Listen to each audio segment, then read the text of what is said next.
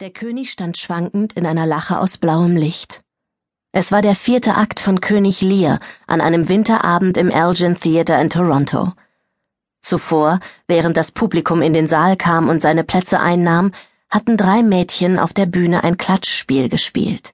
Kindliche Versionen von Lears Töchtern, und jetzt kehrten sie in der Wahnsinnsszene als Halluzinationen zurück. Der König stolperte umher und versuchte sie festzuhalten, während sie in den Schatten hierhin und dorthin huschten. Er hieß Arthur Leander.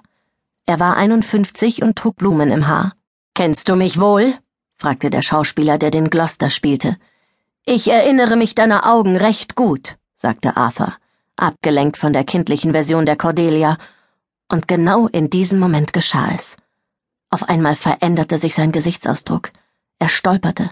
Er wollte Halt an einer Säule suchen, verschätzte sich aber im Abstand und schlug sich schmerzhaft die Hand an. Vom Gürtel nieder sind's Zentauren, sagte er. Ganz abgesehen davon, dass es die falsche Zeile war, brachte er sie auch noch seltsam gepresst vor, mit kaum hörbarer Stimme. Er drückte sich die Hand an die Brust wie einen verletzten Vogel. Der Schauspieler, der den Edgar spielte, beobachtete ihn scharf. In diesem Moment bestand immer die Möglichkeit, dass Arthur schauspielerte, aber in der ersten Reihe hinter dem Orchester stand gerade ein Mann auf, der eine Sanitäterausbildung hatte. Seine Freundin zog ihn am Ärmel und zischte Jeevan, was machst du denn? Jeevan wusste es selbst nicht so recht, und aus den Reihen hinter ihm raunte man ihm zu, er möge sich doch wieder hinsetzen. Ein Platzanweiser steuerte auf ihn zu. Auf der Bühne begann Schnee zu fallen. Der Zeisig tut's, flüsterte Arthur.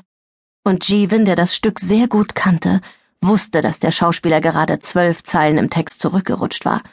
Der Zeisig! Sir, sagte der Platzanweiser, würden Sie bitte. Doch Arthur Leanders Zeit lief ab. Er schwankte.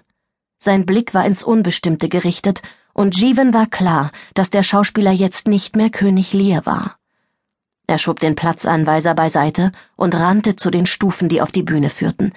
Aber da kam schon ein zweiter Platzanweiser den Gang entlang gerannt, so dass Jeevan sich gezwungen sah, sich ohne die Hilfe einer Treppe einfach auf die Bühne zu hangeln. Sie war höher, als er gedacht hatte, und er musste den ersten Platzanweiser, der ihn am Ärmel gepackt hatte, mit dem Fuß wegstoßen. Der Schnee war aus Plastik, wie Jeevan unbewusst zur Kenntnis nahm, zahllose kleine Stückchen aus durchscheinendem Plastik, die an seiner Jacke hängen blieben und auf seiner Haut scheuerten. Edgar und Gloucester wurden einen Augenblick von dem Getöse abgelenkt. Keiner schaute zu Arthur, der sich mittlerweile mit leerem Blick gegen die Sperrholzsäule lehnte. Man hörte Rufe aus dem Backstage-Bereich.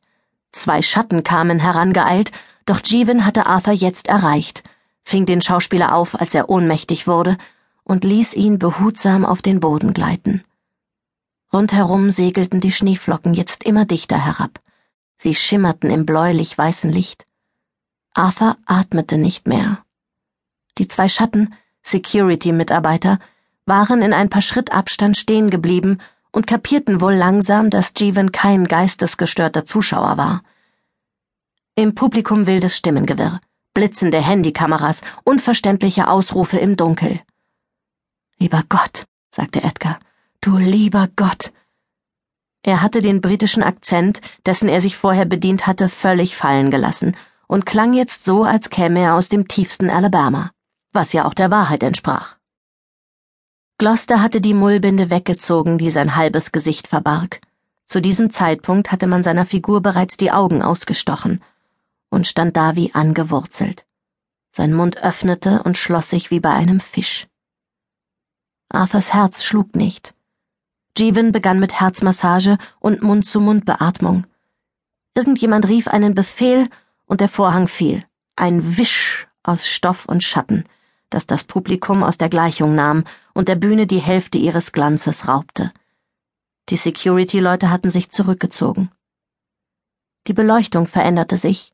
Das Blau und Weiß des Schneesturms wurde von einem grell fluoreszierenden Licht ersetzt das sich im Vergleich fast gelb ausnahm.